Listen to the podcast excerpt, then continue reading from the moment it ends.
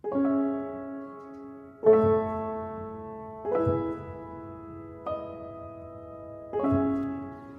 位晚上好，我是月亮。这个晚上，月亮讲个故事给你听，名字叫做《是你的终会来》。早上起来，才发现家里停电了，于是只能用凉水洗漱，没有办法用吹风吹头发。只能喝凉牛奶，不能烤面包，只能草草打理一下就出门了。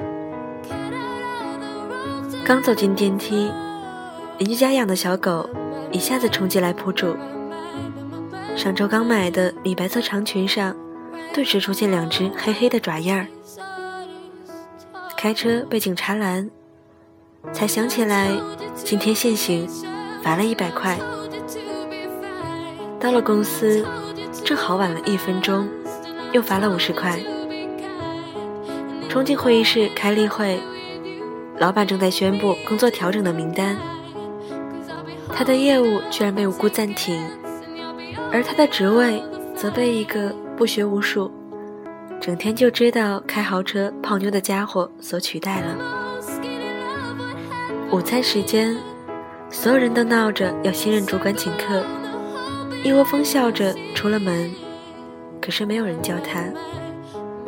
他一个人去了餐厅，刚把一口饭送进嘴里，正好客户打来了电话，对方取消了金额最大的一笔订单，年底的奖金泡汤了。他看着面前的午餐，再无半分胃口。刚回公司，电话响起。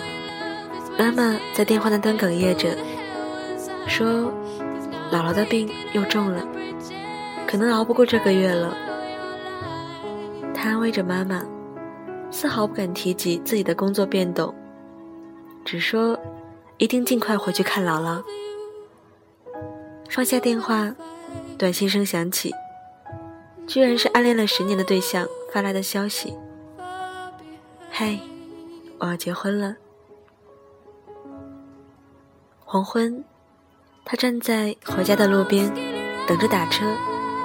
可是每一位司机听到要去的地点都拒载。无奈，他踩着高跟鞋，拎着沉重的电脑包，向家的方向走去。脚很快磨出了血泡，实在走不动了，太痛了。他蹲下来，缓缓地揉揉伤口。夜色笼罩。头顶的月亮，冷冷地俯瞰着他，仿佛无声的提醒：家里还是一片黑暗。他的眼泪在一瞬间夺眶而出。看起来，我们的生活充满了悲伤。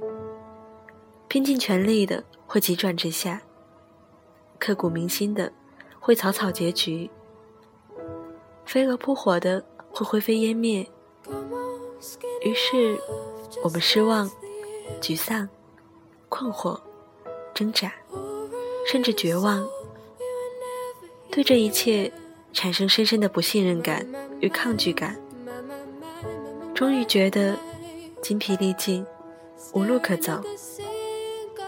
可是，我们的路真的走不下去了吗？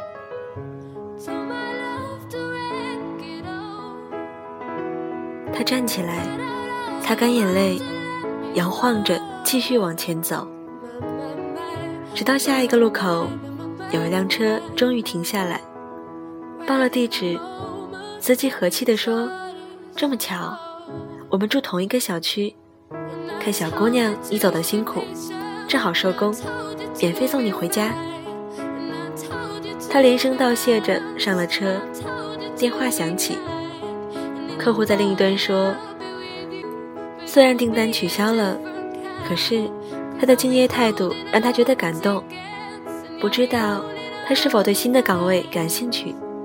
如果愿意跳到自己的公司，薪水涨一倍，职务也提升。”他说：“其实我等你辞职已经等了好久了。”他惊喜地说着谢谢，心情豁然开朗起来。于是顺手给暗恋的对象回了个短信，说：“祝你幸福。”手机屏幕闪亮，是他发来的回复：“今天我跟阿姨通了电话，我们这周末一起回家看姥姥吧。”他惊疑的回：“为什么你要陪我回家看姥姥呢？”他发来一个笑脸：“如果不是想让姥姥开心，我是不会把求婚提前到这么久的。”他不敢置信的望着那一行话，张大了嘴巴，手足无措。他像知道他的心事一样，又发：“我都知道，我喜欢你。”他眼圈一下子又红了，心里却轰轰炸开几朵烟花。一路抿着嘴笑，回家，拿出钥匙，邻居家的门却先开了。邻居笑眯眯地说：“今天我遛狗回来，发现你家的电闸坏了，就叫我老公帮你修好了。”在他身后，那只小狗探出头来，汪汪两声，欢快地摇着尾巴。他推开家门，一世融融，满眼暖意。所有的故事都会有一个答案，而所有的答案却未必如当初所愿。但重要的是，在最后答案到来之前，你是否耐得住性子，守得稳初心，等待转角的光明？一夜间，星光在雪白中睡去。你那里什么天气？又翻了一页日历。也许你也会听，卡片存进冰箱里。我在远方陪着你，唱这首歌给你听。你还好吗？听歌的你。转眼间年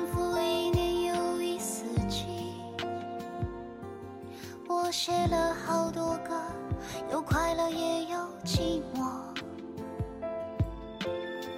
你把它放给谁听？现在的你在哪里？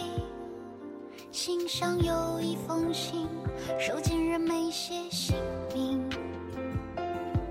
请你快乐，看信。